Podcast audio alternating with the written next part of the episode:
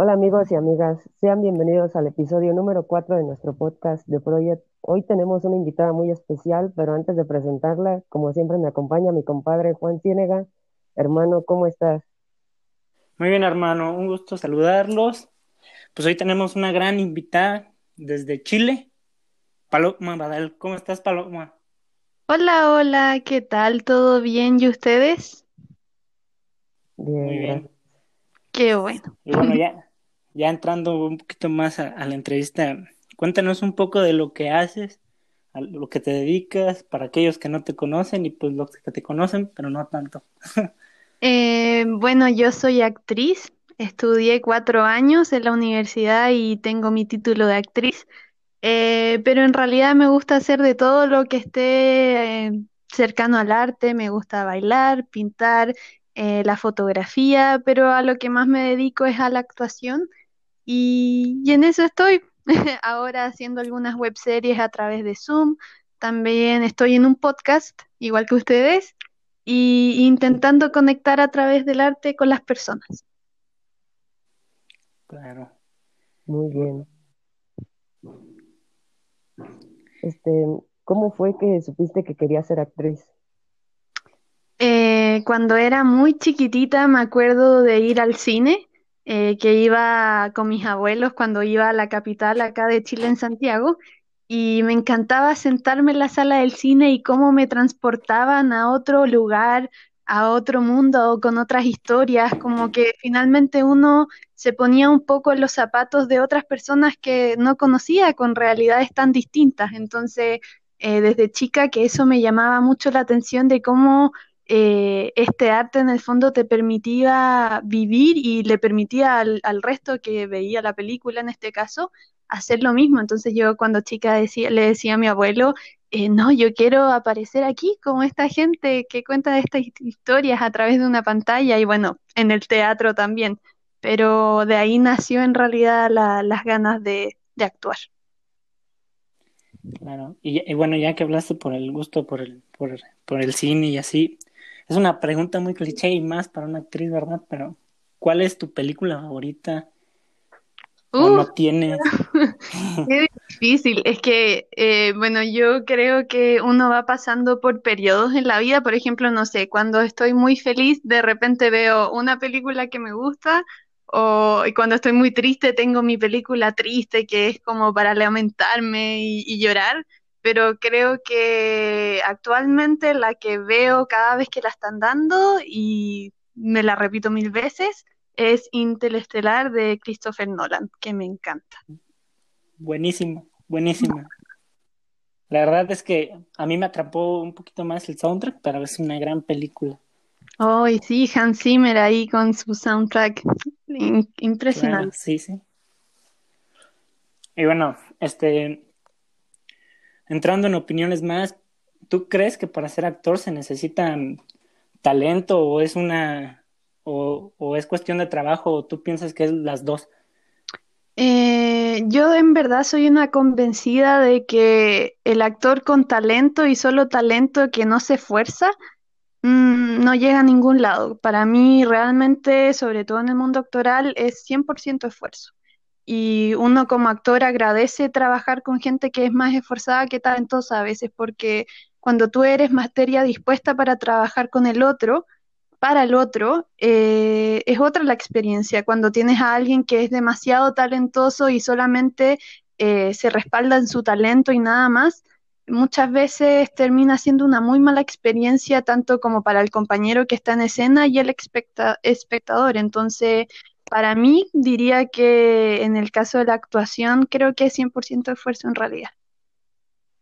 100% esfuerzo. Y bueno, pues yo creo que yo creo que sí, porque la verdad, pues si, si no tienes la naturalidad para hacerlo, eh, pues trabajas duro para, para, para, para completar el personaje o así. Es como todo, tal vez te pongo un ejemplo, los futbolistas, hay, hay gente que nació para ser futbolista, hay gente que nació para ser actor, pero también los que se esfuerzan llegan a, a lugares, a lugares grandes, pero, pero disfrutas más cuando, cuando ves que la magia sucede por sí, por sí misma. Exacto, sí, es verdad. Entonces, ¿tú piensas que es cuestión de los dos complementos? Claro, sí, o sea, finalmente obvio que si hay talento, el camino puede ser un poco más fácil, pero ¿cuál es la gracia? La vida tiene esta, como estos caminos más difíciles, pero creo que si en verdad estás haciendo algo que te gusta y te esfuerzas, después cuando logras llegar a tus metas es una satisfacción eh, gigante, entonces hay que darle nomás. Antes de, de que decidieras ser actriz, ¿tenías otras opciones? ¿O Eh, ya estaba fijo eso? Bueno, yo soy de acá del campo, acá en Chile vivo en un pueblito muy chiquitito, cerca de la cordillera, y mi primer sueño de trabajo era ser lechera, como tener una vaca y vivir en un campo como Heidi. Ese era, yo eso decía que iba a hacer cuando chica, y después pasé para el otro lado y quería ser modelo, porque daban America's Next Top Model, no sé si lo conocen, que es como un reality de modelos. Y yo vi eso muy chica y dije, oh, modelos y caminan en pasarela y se sacan fotos.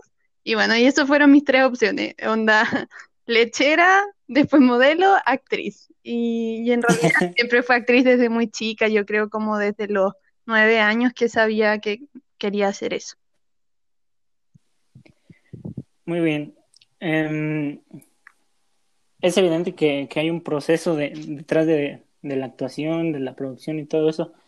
Cuéntanos, ¿cuál es el proceso que tú utilizas detrás de tu actuación o la que has visto en, en colegas? Eh, un proceso antes de abordar un personaje. Em, Sí, o, Eh, o, o en general.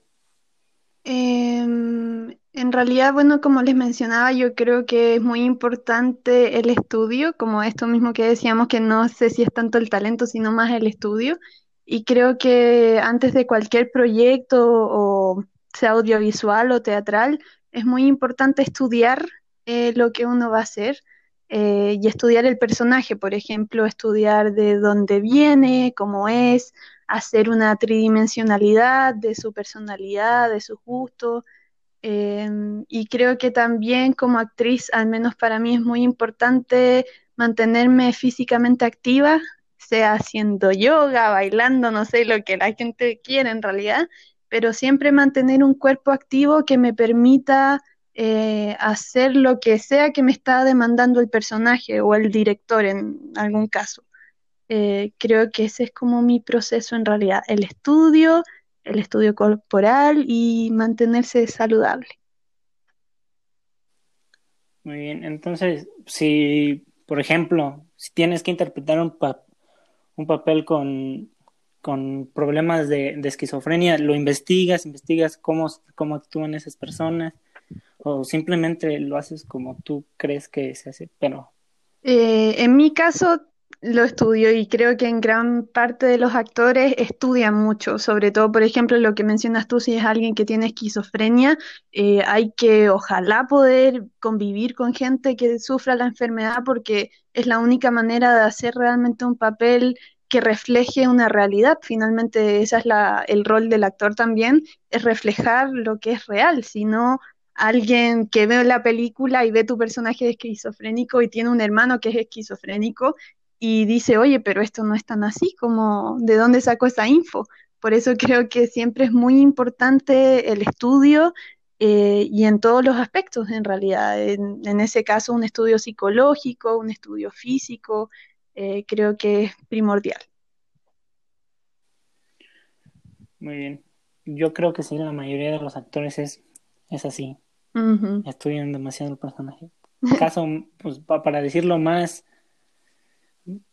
famoso, puede ser lo, lo, lo de, lo de, se me olvidó, ¿cómo se llama este actor que hizo a Batman? Y decían que, no, a- a- a- al Joker de, Ah, uy, ¿cómo se llama él? Sí, ya, pero el último Joker, el de Joaquín Phoenix, No, o ah, el no, no, Heath Ledger, el, el anterior. Heath Ledger, Sí, Heath Ledger. ese. Sí, que, que decían que, que convivió con gente loca y, y así, que no son locos, para, para aclarar, tienen problemas, pero convivió con gente así para preparar su personaje. Y surgieron miles de teorías, pero creo que, que sí lo hacen mucha, muchos actores muy reconocidos y tal vez no tan reconocidos. Claro, sí, pues que finalmente, eh, por ejemplo, el que interpreta al Joker, que es un personaje súper complejo, que tiene eh, temas con su personalidad, con su mente, es muy importante reflejarlos y dignificar también el rol.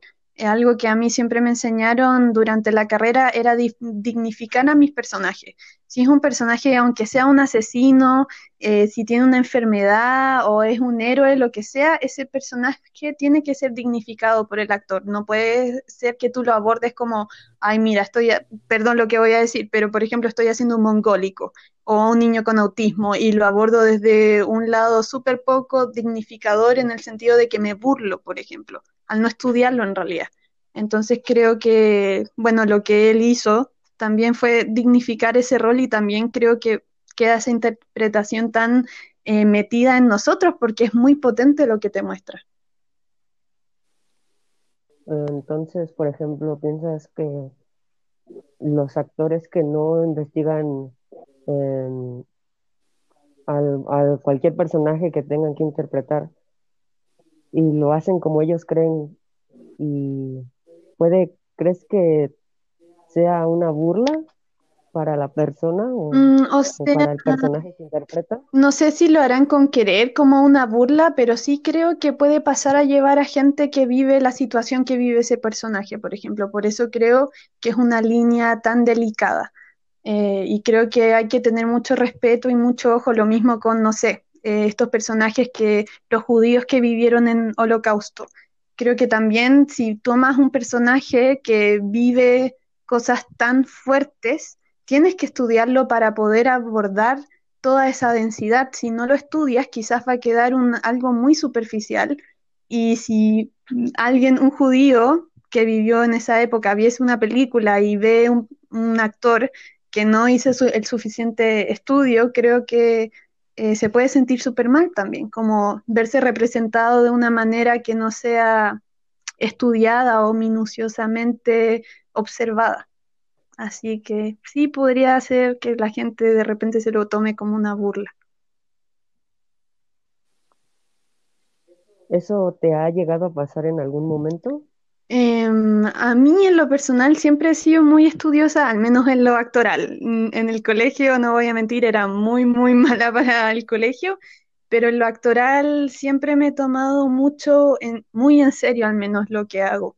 Y por eso mismo, porque siempre está ese temor de que alguien se acerca, no sé si yo estoy interpretando em, lo que sea, un profesor, que se me acerque un profesor y me diga, oye, pero ¿por qué hiciste eso si eso no es así?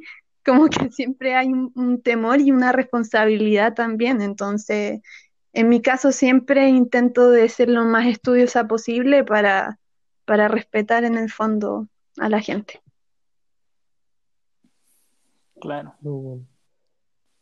Eh, entonces, aquí Juan me comentaba ayer de que ah, no recuerdo qué actor era, Leonardo que tenía que tenía prácticamente unos segundos para meterse en el papel del personaje. Mm. ¿Tú cuál cómo es el método para en el que entras en tus personajes? Em, yo creo que, bueno, primero intentar de hacer un training físico eh, para soltar todo el cuerpo, idealmente, y tenerlo con energía, como sentirme activa por dentro.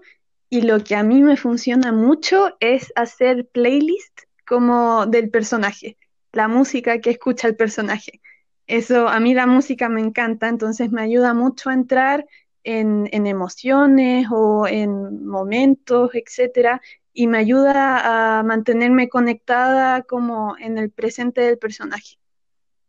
No sé si mucho, hay muchas maneras de hacerlo. Ahí está Leonardo DiCaprio, claro que en un segundo hace clic y listo, sequísimo, pero al menos esa es mi manera.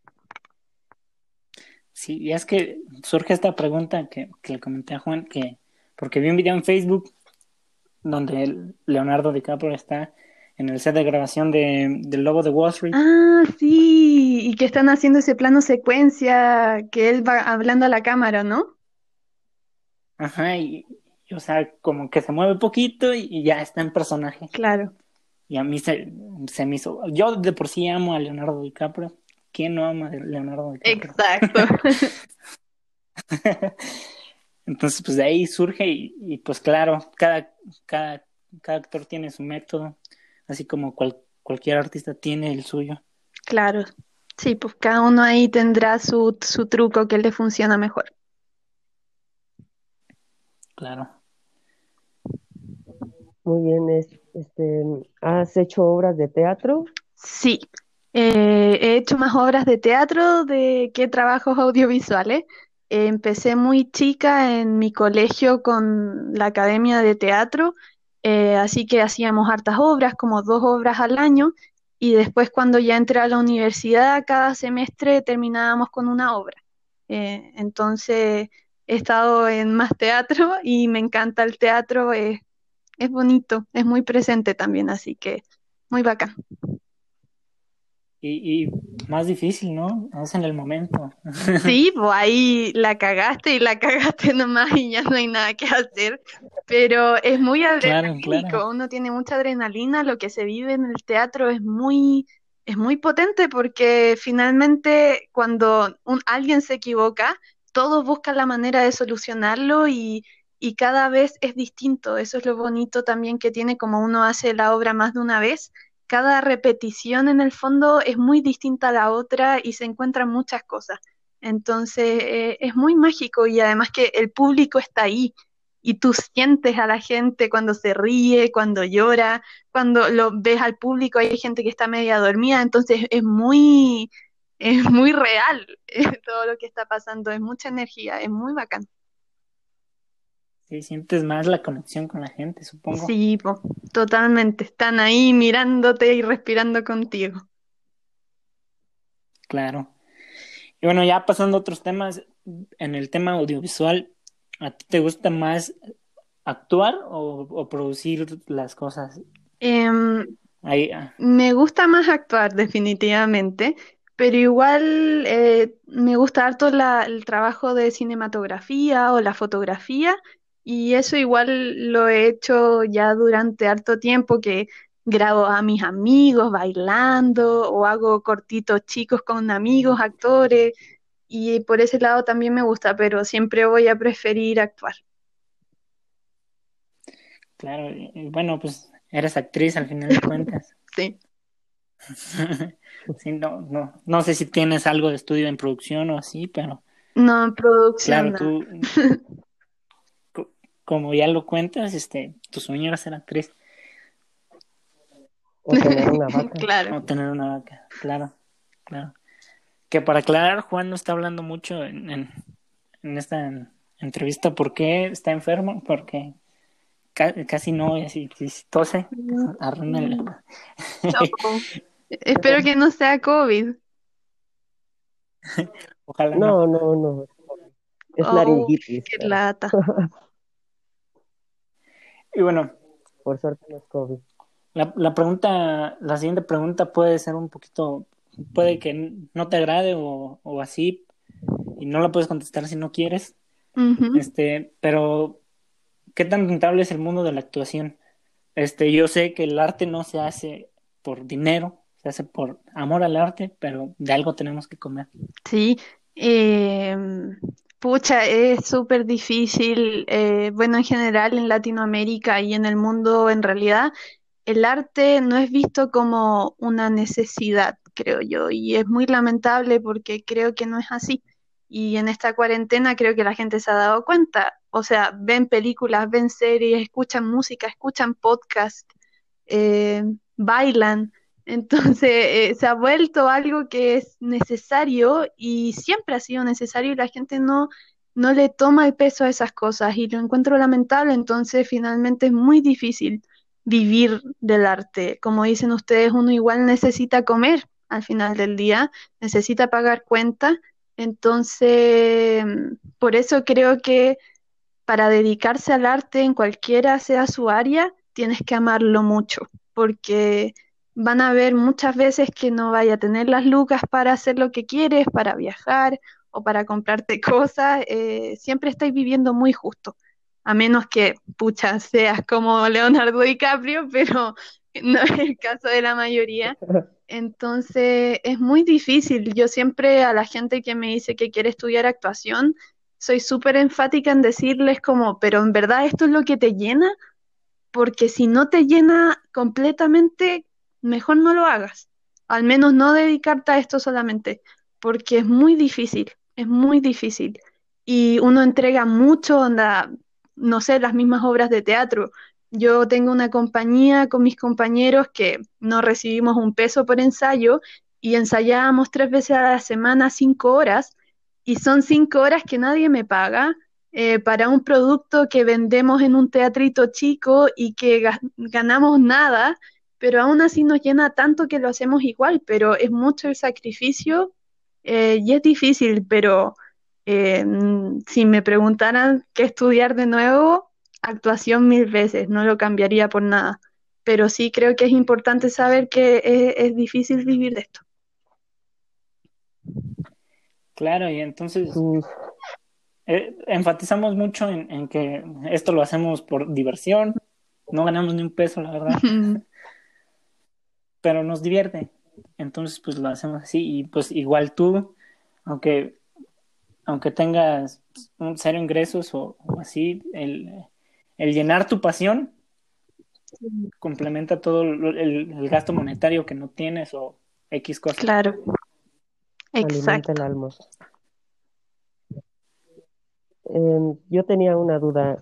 ¿Tus, tus, ¿Tu familia siempre te apoyaron con esto de, de que querías ser actriz o hubo un momento en el que te dijeron, como a muchas personas, supongo que no te va a dejar de comer. Sí, eh, no, en mi caso fui muy bendecida de que mi familia eh, siempre me ha apoyado con todas las cosas que quiero hacer. Y además en mi familia hay harto artista, mi mamá es pintora, mi abuelo también, tengo pianistas, tengo escritores, entonces eh, es un círculo que se maneja un poco de ese lado. Entonces, nunca me dijeron como, no, no se te ocurra, pero siempre me dijeron como es muy difícil y yo también desde chica que lo he vivido con mi mamá, eh, que es pintora, como que faltan las lucas, que de repente no puedes comer rico o no puedes pagar las cosas y tienes cuentas y es desesperante. Entonces en ese sentido igual me sirvió vivirlo yo cuando chica para saber, ok, eso es lo que me espera, eh, y sé a lo que estoy yendo, no era algo que yo decía, voy a ser actriz y voy a ser millonaria y voy a cambiar el mundo. No, entonces, al menos en ese sentido, mi familia siempre me apoyó y siempre voy a estar agradecida por eso. Pero como dices tú, yo tengo muchos compañeros de universidad que los papás prácticamente les dijeron, ok, te pagas tú solo esta carrera y ves tú cómo vives. Y chao, porque es, era muy, es muy difícil y acá en Chile, no sé cómo será en México, eh, la educación es muy cara, muy cara. Entonces, gastar dinero en pagar una carrera de actuación eh, para que después quedes con deudas que ni siquiera tu sueldo de actor te va a pagar, es muy difícil y, me consta que en la mayoría del mundo, tristemente, eh, muchas familias dejan de lado al, al artista. Eh, acá en México es totalmente igual. Mm. La verdad es que es muy difícil el mundo. Sí. En general, el, mundo artístico es muy difícil. Sí, muy. y, más ahora, la, verdad es que la gente de antes, pues al menos que tus papás no, no estén muy relacionados con el, con el mundo artístico, siempre van, van a estar diciéndote, búscate un trabajo de verdad o así Claro. La verdad es que sí, es muy difícil, pero qué bueno que te apoyaron y, y, pues ahora aquí estás. Aquí estamos, sí. Muy bien. A muchos artistas al finalizar una canción o una escena no les gusta escuchar su voz o mirarse en la pantalla. ¿Eso ocurre Totalmente, me... Uf, Uf, que lo sufro.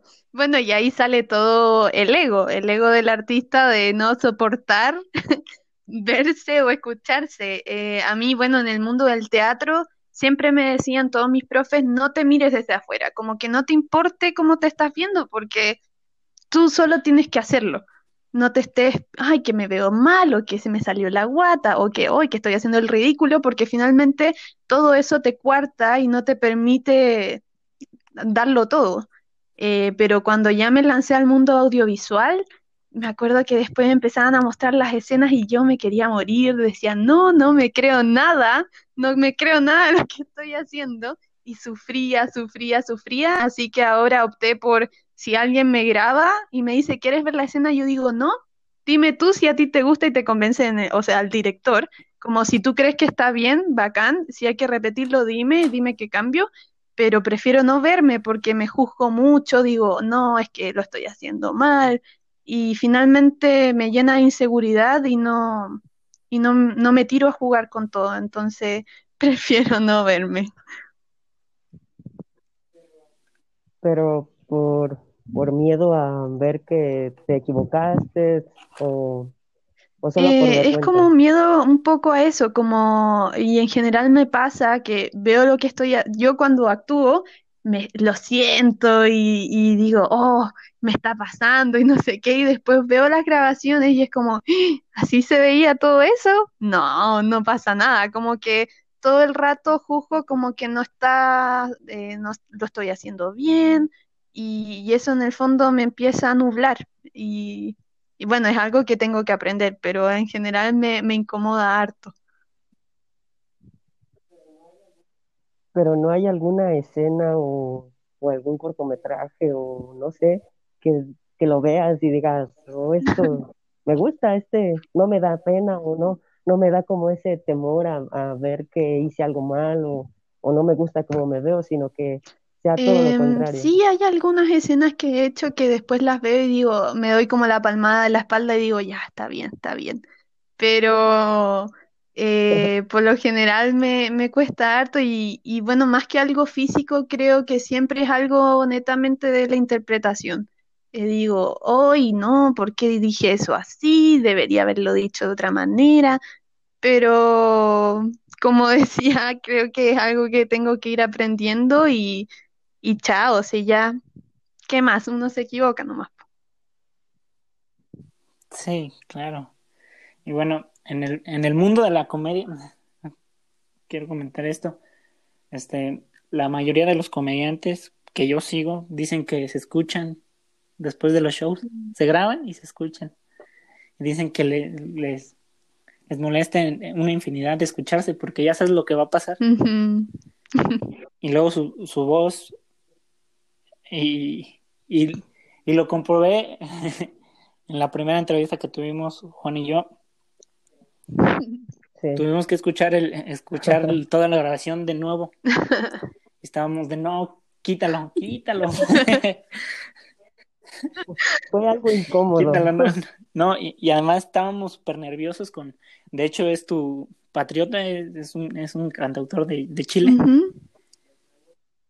eh, y, estábamos súper nerviosos y se nos escuchaba y, estábamos de no, quítalo, no quiero escuchar eso.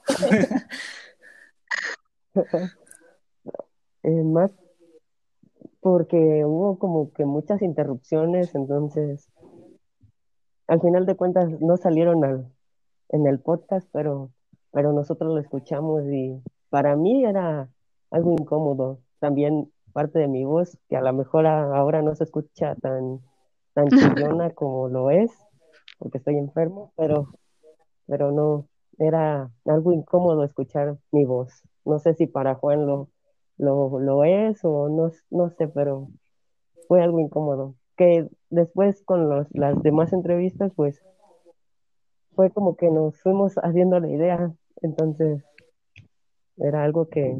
claro, la práctica hace al maestro, dicen. Yo confío que así es.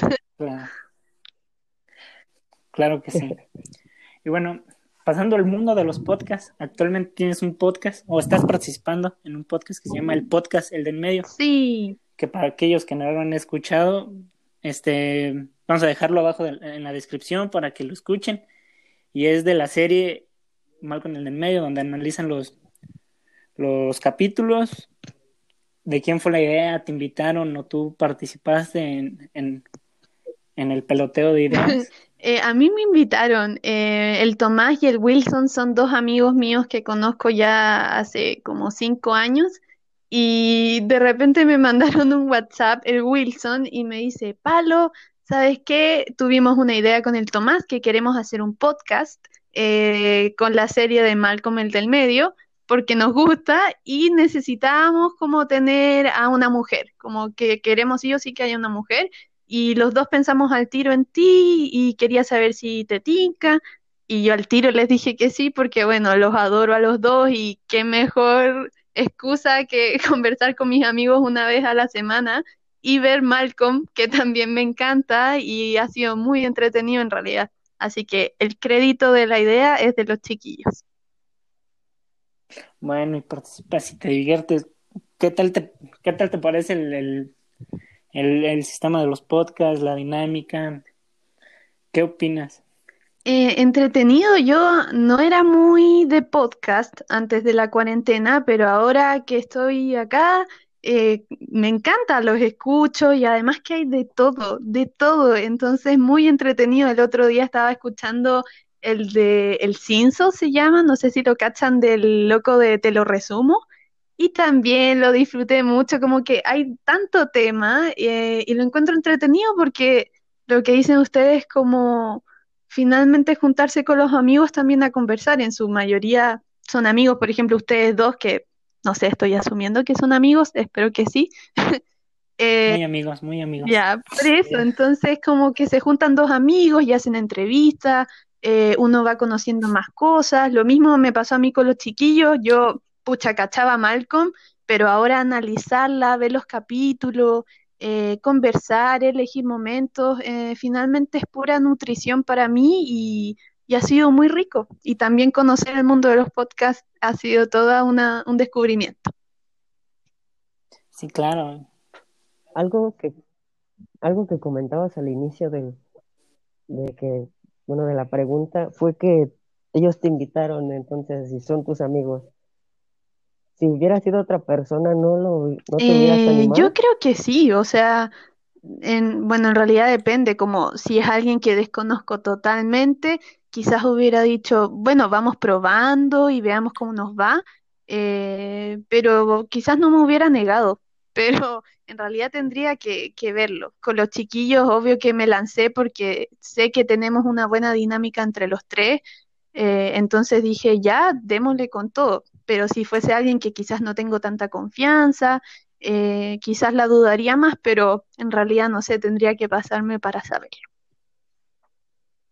Claro, y bueno, también quita un poquito más de lo, de lo que es el podcast, porque justo es lo que tú dices, es invitas a un amigo y hablan. Claro. Y, y, y se siente el buen feeling. La mayoría de los podcasts, al menos que sea solo una persona, siempre es un amigo y, se tiene que sentir un buen feeling. Si no, no, sea cual sea el contenido, si no se llevan bien, no, no es buen contenido, la verdad. Claro, cuesta más como que arranque, que sea fluido. Entonces, sí, creo, por ejemplo, me parece súper bacán lo que hacen ustedes como ustedes se conocen, invitan a alguien, entonces igual ustedes pueden llevar la batuta y fluir, entonces eso lo encuentro bacán, pero cuando, no sé, son, imagínate, tres personas en un podcast que no se conoce ninguno, eh, igual sería, o sea, sería re loco, igual podría ser una idea de podcast, no sé.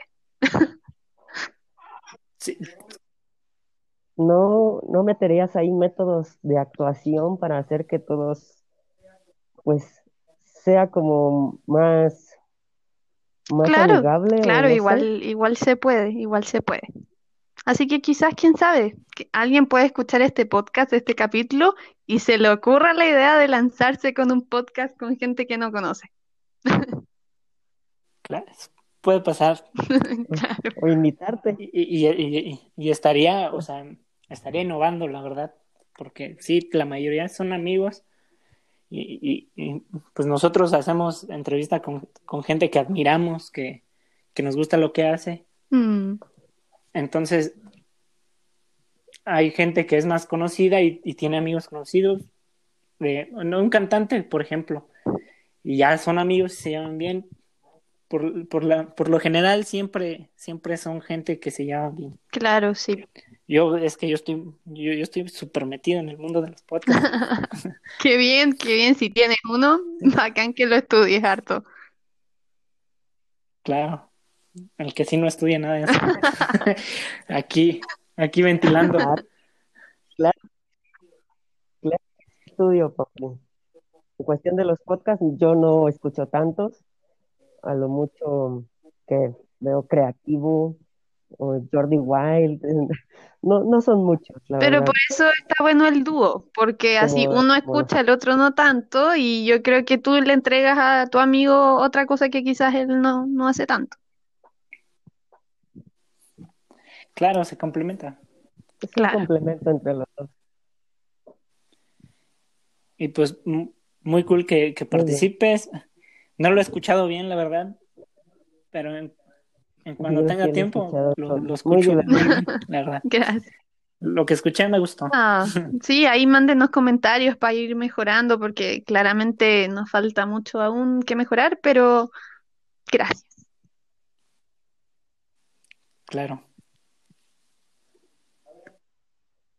Ahora que estamos en este tema, eh, creo que es el cortometraje que has hecho y que es el que, por lo que mucha gente te conoce, que ha sido el de Prestando mis alas, que eh, a, a mí en lo particular me llegó directamente al Mm. corazón cuando lo vi, eh, porque yo quiero estudiar parte de, de ese trabajo, de lo que es la psicología, de, de ayudar a las personas. Entonces, ¿cuál fue el sentimiento que sentiste al mirar el terminado? bueno, estaba igual nerviosa porque eh, Sofía, ella, Sofía, la otra chica que aparece en el corto y que escribió el guion, eh, hacía este personaje de una psicóloga eh, que igual era súper eh, comprometida, en el fondo, en un minuto sale bailando, se pone pijama, eh, y yo decía, chuta, no sé, tengo miedo de que algún psicólogo se sienta pasado a llevar. Entonces, cuando terminamos el trabajo, Sofía me dijo, ya, con todos y no te preocupes.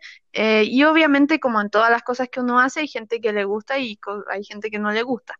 Entonces dije, ya, sí, démosle con todo. Y Sofía lo subió ahí a su Instagram y bueno, pasó lo que pasó. Pero en el momento, cuando lo terminábamos, estábamos nerviosas, pero súper contentas, súper contentas de haber podido grabarlo y hacerlo en tres minutos porque en un comienzo estaba durando como 25 minutos. Así que fue bacán. ¿Recibiste críticas Eh, malas solamente recibí una y que me produjo mucha, mucha risa que un chico me escribió, eh, ¿qué onda la psicóloga? Parece una animadora de hi-fi. Y me reí mucho porque igual tiene razón, pero, pero está bien, pues está bien. Se lo agradecí, tu crítica. Yo te, qui- yo te quiero comentar algo, y es que yo cuando vi el, el- el cortometraje no te conocía, y lo compartió Juan, y lo vi, y, y- la verdad es que igual llega al corazón, y te juro que pensé que era de verdad. Actuaste- actuaron tan bien que pensé que era de verdad. Los Mucha gente pensó que era de verdad. era de A mí verdad. te juro que me llegaban mensajes como, hola, eh, atiendes porque quiero, quiero tener una consulta. Y yo me reía, decía, no, soy actriz, como, lo siento. Pero sí, mucha gente se lo que pensó que era de verdad, pues yo decía, igual sería poco ético grabar a tu, a tu cliente y subirlo a las redes sociales. Sí, Justo, justo ayer, justo ayer le comenté fue lo, a lo que- Juan, le dije, me lo creí, pero después pensé y dije, "E- eso creo, creo es ilegal, creo, aquí en Sí, México. no, pues se supone que los psicólogos, lo que pasa entre paciente y psicólogo es confi- confidencial, entonces, sí, pues, se queda ahí. Sí, entonces dije, ¿cómo pude pensar? O sea, sí, no, no, no, no había manera. Actuaron demasiado Mm, bien. Es, está hermoso el cortometraje, la verdad. Muchas gracias. Y, y, y pues que sigas haciendo cosas así, la verdad, porque tienes, al menos en, en mi vista, no, no entré nada para el, para la actuación. Eres una gran actriz. Muchas gracias, muchas gracias por tus palabras.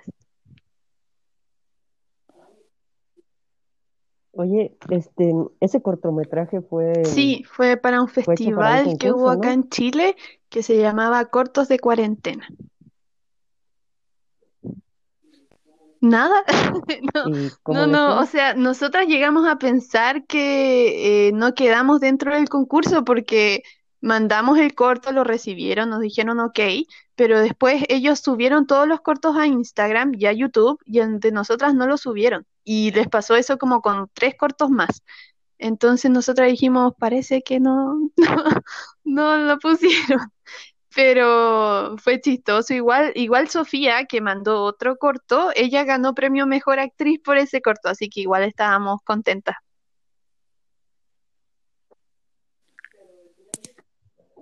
Pero al final de cuentas el cortometraje tuvo un Sí, impacto nosotras muy, eso decíamos, ¿qué importa un concurso? Eh, finalmente lo habíamos hecho también, como Sofía decía, eh, como un aplauso a la gente que trata la salud mental y, y el pago más grande fue a dónde llegó. En realidad, ninguna de las dos esperaba la respuesta que tuvo y fue impactante, impactante. Yo hasta el día de hoy como que no me lo creo. Es que sí, hicieron un gran trabajo. ¿Qué te puedo decir? Gracias. Y bueno, pasando a un tema un poquito más controversial sobre... Ajá, hace poco se cumplió un año de, del estallido social en tu, en tu, en tu Ujú. país. Sentimos una obligación. Con, con nuestro primer entrevistado hablamos un poquito, muy superficialmente, sobre el tema y queríamos informar a nuestro país y a los demás países que están, en- que están escuchando esto. Y creemos que no hay persona más indicada para hablar de esto eh, que tú. Dinos cómo lo has vivido, qué opinas y, y cómo te ha afectado y cómo ha afectado a, a tus, a tus Eh, compatriotas. ha sido todo un viaje en realidad. Eh, yo estoy muy orgullosa de lo que ha pasado acá, de que la gente al fin abriera los ojos y viera al que está al lado, eh, que la clase más baja de este país realmente ha sido violentada durante toda nuestra historia y me consta que es así también en Latinoamérica y en muchos continentes en realidad. Eh, pero estoy orgullosa que la gente, lo mismo que pasó ahora con el plebiscito, que ganamos el plebiscito, el apruebo, eh, fue maravilloso. Es emocionante ver que todo el pueblo se une, porque el pueblo unido jamás será vencido, se une por una causa y también ha sido muy, ha sido súper duro porque eh, el Estado se ha comportado de una manera muy violenta. Carabineros de Chile ha mutilado, ha asesinado a gente y, y todavía no se recibe justicia. Entonces, ha sido muy potente, eh, pero vamos a continuar y mm, el plebiscito fue el primer paso, pero la lucha continúa y hay que agradecerle en realidad a los estudiantes de Chile, a los estudiantes de colegio, eh, que fueron los primeros en saltar el torniquete en el metro y ahí empezó todo el estallido.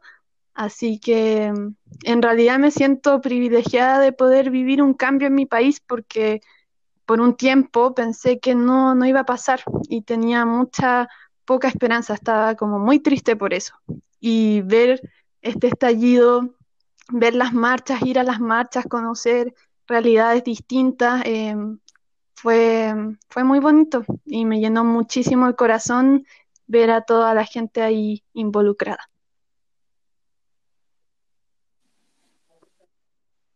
Sí, cuando ¿Has estado estaba viviendo en Santiago, eh, está- iba todos los viernes a marchar. Eh, bueno, después con el coronavirus me vine a vivir de vuelta acá al campo con mi papá, eh, porque ya no teníamos plata para seguir viviendo en Santiago, pero durante todo el estallido estaba ahí yendo a las marchas, con la compañía de teatro que tengo, hacíamos intervenciones en las marchas artísticas. Y fue, fue muy duro y muy bonito a la vez, porque bueno, acá en Chile yo creo que ustedes saben también que hay un porcentaje de gente que no le gusta lo que está pasando y, y era muy violento todo, muy violento las cosas que te decían o que te hacían cuando uno iba a manifestarse y, mm, y, hay mucha gente que tilda el movimiento de terrorista, de violentista, eh, y ha sido, eh, creo que todo lo contrario en realidad. Eh, hay mucha violencia porque claramente el pueblo ha sido violentado por mucho tiempo. Entonces la gente, la gente es muy, juzga mucho y realmente no se ponen en los zapatos de la gente que lo está pasando mal. Y eso es muy duro de ver, un pueblo tan poco empático, un sector de Chile es muy poco empático. Y, y eso es muy, muy feo, muy horrible. Es como realmente les importan más las cosas materiales que, que la vida humana o la vida de la gente. Pero, como digo, tengo esperanza de que va a cambiar. No sé si voy a vivir ese cambio, lo vea, pero sí nuestras generaciones futuras lo van a ver y eso ha sido muy bueno va a ser maravilloso. Claro, bueno, y lo que menciona sobre la gente que está en contra y que expresa su, su desacuerdo y que el movimiento es terrorista, violentista. Este, alguna vez en una persona escuché que, que cuando, cuando pasa estas cosas y cuando ya no hay más remedio, que arda todo lo que tenga que arder. Este, ya no importa si, si lo que sea, la verdad, que arda lo que tenga que arder, si hay, si en realidad tiene que haber un cambio, que arda lo que tenga que arder. Sí, es muy real esa frase, porque yo soy súper pacífica y todo, entonces en un principio yo también decía, hoy me costaba ver tanta violencia de parte de ambos lados, pero empecé a entender por qué estaba. Y lo que dices tú, eh, hay gente que no pierde nada que no, no tienen nada que perder y literalmente, y es tan fuerte, no tienen nada que perder. Yo me topé con muchos cabros del Sename, que es acá una institución que respalda, por decirlo así, a los jóvenes vulnerables de Chile que eh, han cometido delito o que sus padres han cometido delito y no los pueden cuidar, los llevan al Sename y es una institución que viola, que ha matado a esos cabros, eh, que los han prostituido, entonces uno dice, ¿cómo no van a ser violentos? ¿Cachai? ¿Cómo no van a ir a romper un semáforo? Porque los han violentado toda la vida, entonces me cuesta mucho entender cómo esta clase más privilegiada chilena eh, ve a estas personas como delincuentes, como terroristas, y yo digo, no, el terrorista aquí es el Estado, el Estado que ha violentado y que ha permitido que esto suceda hace mucho tiempo porque no les importa. Entonces, no sé, perdón, quizás me desvíe del tema, pero es que, uff.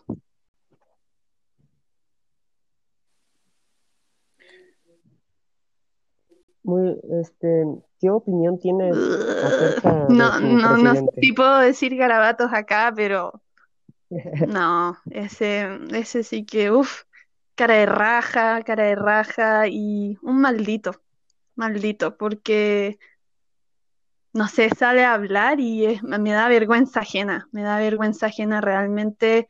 Bueno, por un lado digo que bueno que eligieron a Piñera de presidente, porque si no hubiera elegido a Piñera, no hubiera ocurrido el estallido social. Pero es un sinvergüenza, un ladrón, y eso se sabe, si eso es lo peor, es un ladrón, robó en el banco, ha robado en todas partes, entonces es un sinvergüenza, un sinvergüenza y bueno, no sé si vaya a renunciar, pero ¿lo puedo decir un garabato? ¿Puedo decir un garabato? Esta es la frase Piñera culiao. Eso, eso quería decir. Pero no, vergüenza detestable. Sí, hashtag Piñera Culiao.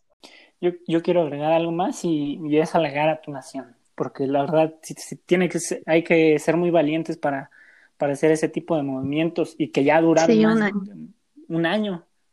Es, algo, es algo que, que se debe respetar y, eh, son el ejemplo para las demás naciones que hay que hacer algo.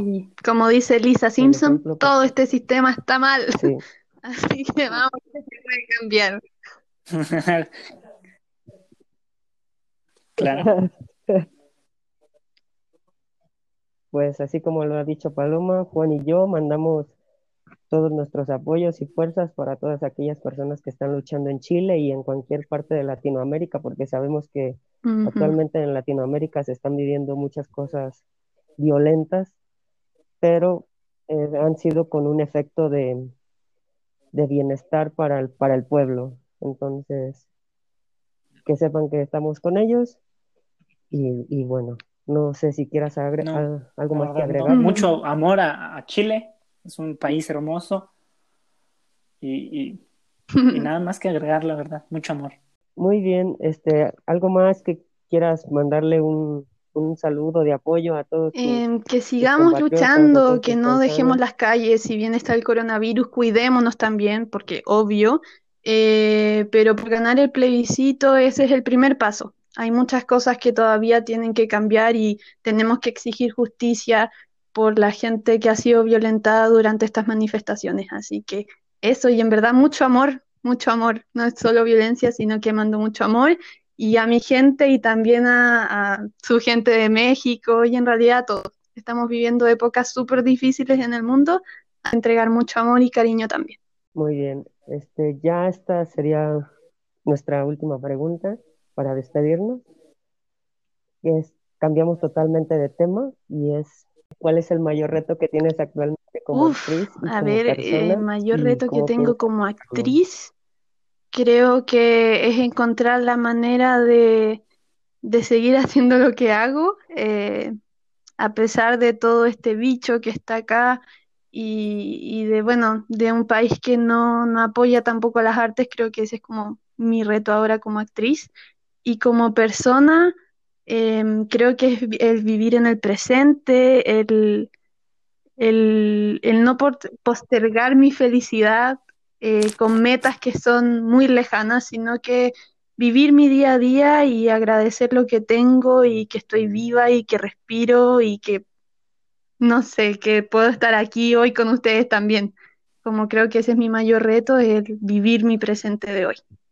Eh, por último, ya, ahora sí, por último, un consejo que le quieras dar a los jóvenes que, que quieren dedicarse a, a- a la actuación, Uf, a la dirección. em, háganlo con mucho amor y mucha pasión y, y siempre preocúpense de entregar algo y darlo todo, darlo todo. La vida es tan corta, eh, uno de verdad no sabe si mañana vamos a estar vivos. De verdad que eso nunca se sabe, así que si vas a hacer arte, dalo todo, dalo todo y que la gente sienta lo que quieras transmitir y, y disfrútalo y pásalo bien. La vida es tan corta, así que pasémoslo bien.